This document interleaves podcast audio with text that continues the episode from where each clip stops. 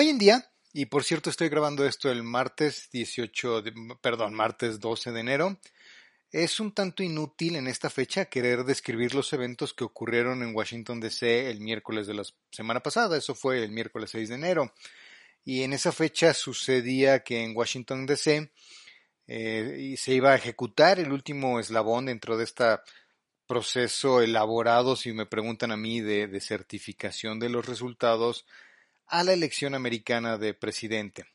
Y por lo tanto, pues iba a llevar a cabo la certificación del triunfo electoral de Joe Biden y Kamala Harris como su vicepresidenta. Pero haciendo un poquito la política de lado, es muy útil señalar, al menos a los actores de dichos eventos, que de nuevo no vale la pena describir aquí, y tratar de entender por qué lo hicieron. Por supuesto que por este grupo estoy hablando de los Anons o de los creyentes de QAnon, quienes fueron uno de los grupos más notorios en el asalto al Capitolio, al Capitolio americano.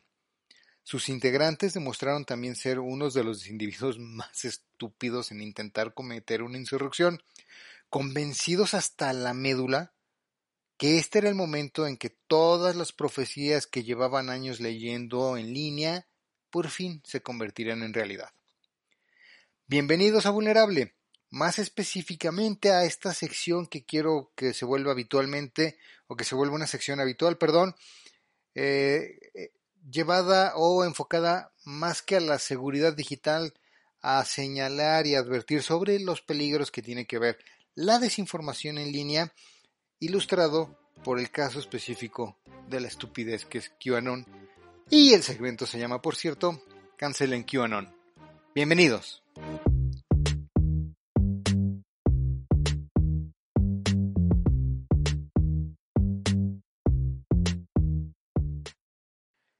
El episodio previo en el que hablé de Cancelen QAnon, cuestioné cómo es que los mentados anons seguían creyendo y creyendo y creyendo. La serie de mentiras que se les escupía en los foros anónimos que frecuentan, a pesar de que una y otra vez las supuestas filtraciones de Q se probaban que eran falsas, que no sucedían, que no existía este tan afamado y mentado este acceso a información privilegiada por parte de este ente. El miércoles, creo, nos dimos cuenta por qué, por qué seguían creyendo y creyendo. Los seguidores de Q, los mentados anons, los autoproclamados patriotas, llevaban años siendo programados mediante campañas de desinformación para abandonar la lógica y creer ciegamente a sus líderes. Esto es un culto, sin lugar a dudas un culto que fue creado por años y cuyos líderes siempre tuvieron la malicia eh, y la astucia para lograr ignorar cuando el tiempo probaba sus pronósticos mal, para recalibrar objetivos cuando llegaban a sufrir una derrota y para cambiar el tema cuando les era conveniente. Y tuvieron que hacerlo muchas veces desde la derrota de su ídolo eh, en las elecciones presidenciales. Cada derrota judicial no era desacreditada por la falta de evidencia, sino que era visto como evidencia misma de la operación de este enemigo que le, encanta llamar e invocar al, al, Deep State. Y así cada nueva etapa era cacareada en redes sociales y foros como la que indudablemente traería al hombre naranja la victoria que en las urnas no consiguió.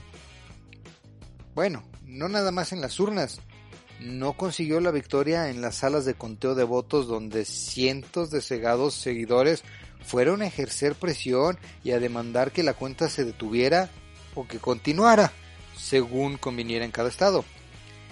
Tampoco la consiguió en las cortes donde su demanda, sus demandas fueron descartadas casi al momento de presentarlas por falta de evidencia.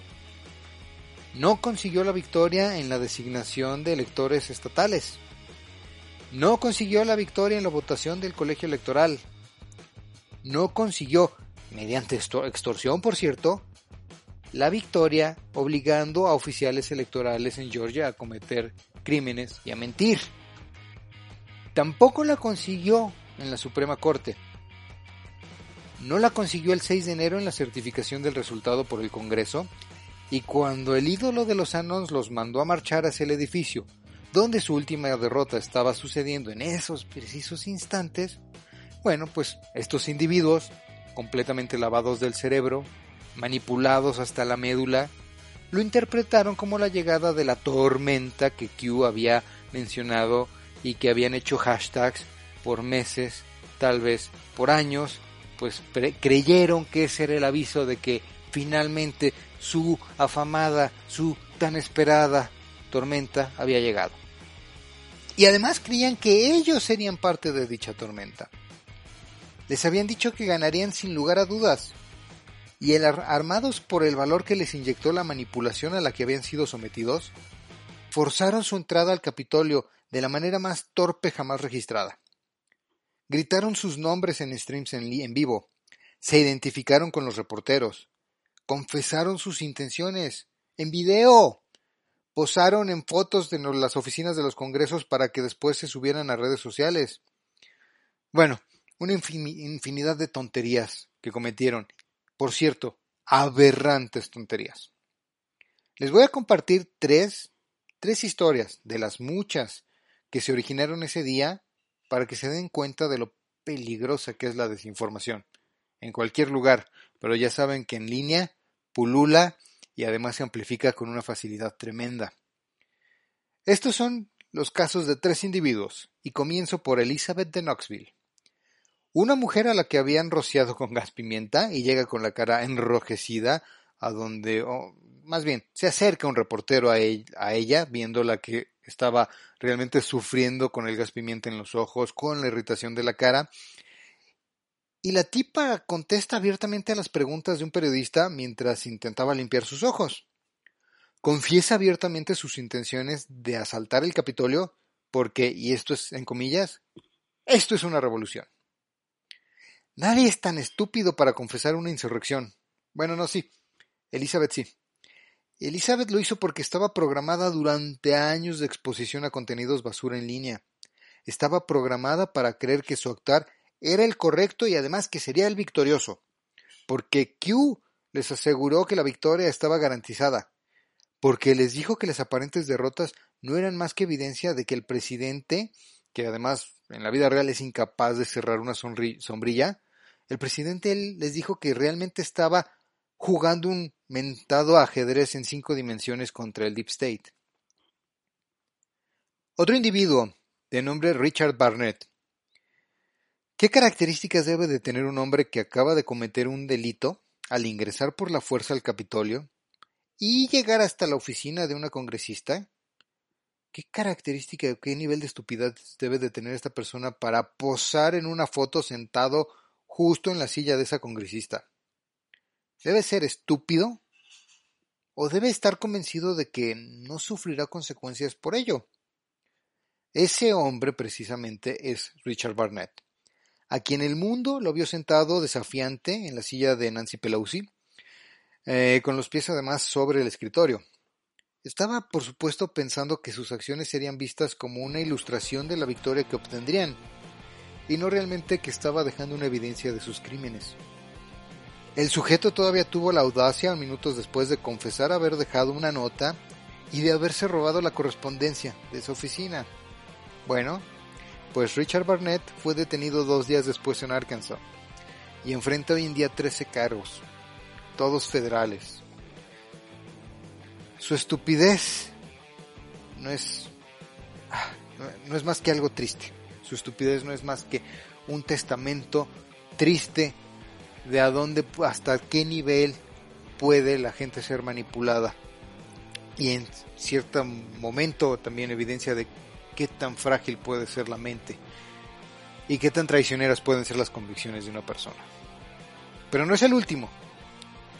Ashley Babbitt es el último caso y lo dejé así con todo el propósito posible, ya que es el caso más lamentable, ya que Ashley Babbitt no tenía que morir, no tenía que irse el 6 de enero en Washington, D.C.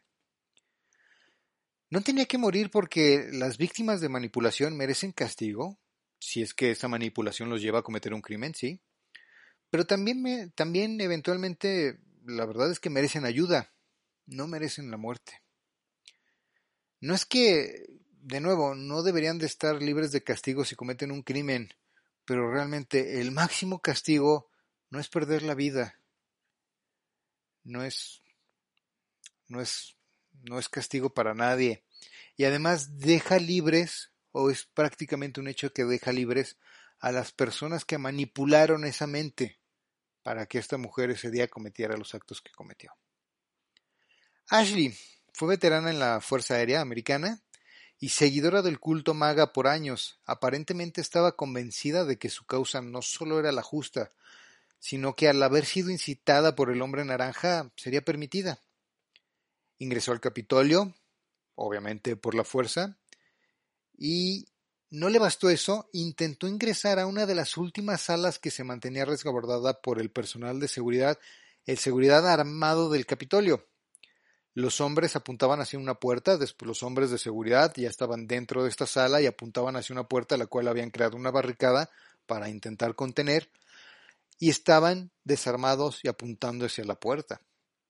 Los reportes de los que estaban alrededor aseguran que estas personas gritaron a los manifestantes que retrocedieran, que se abstuvieran. La manipulación, tristemente, pudo más que la razón, y Ashley Convencida de que saldría victoriosa de esta tormenta, rompió la ventana en la parte superior de la puerta y comenzó a cruzar hacia el otro lado. Lo que la detuvo fue una bala.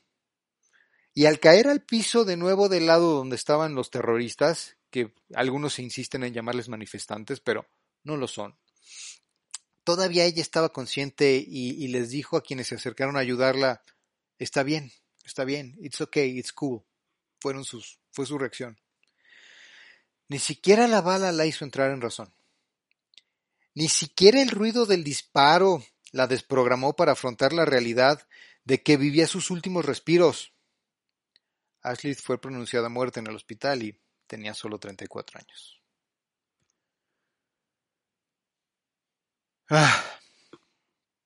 Les voy a dejar en las notas de este episodio todas las ligas a los artículos donde se reportan los tres detalles del actuar de estos tres personajes, los cuales solamente fueron, son tres dentro de un universo significativo, tal vez que llegara a ser a miles, a miles de invasores, miles de terroristas que intentaron intentaron hacer un golpe de estado, intentaron mediante la fuerza y mediante la violencia, violencia descartar y sacar al gobierno de su país y también muy probablemente, y toda la evidencia así lo indica, atentar contra la vida de los, de los congresistas americanos.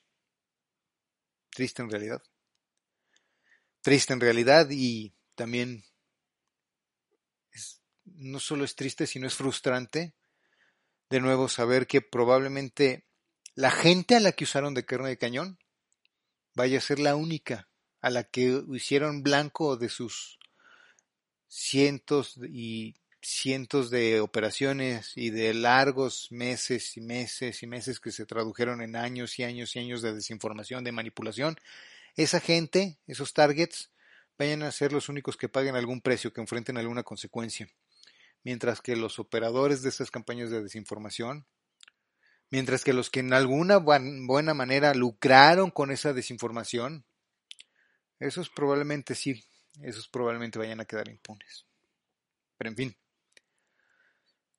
así es la vida en muchos, muchos aspectos. Espero que hayan disfrutado de este episodio, la segunda entrega dentro del podcast de Vulnerable sobre cancelen QAnon. Y creo que queda muy claro por qué necesitamos cancelar QAnon. QAnon es un peligro y ya tiene una cuenta de vidas que este peligro se llevó anticipadamente, por supuesto.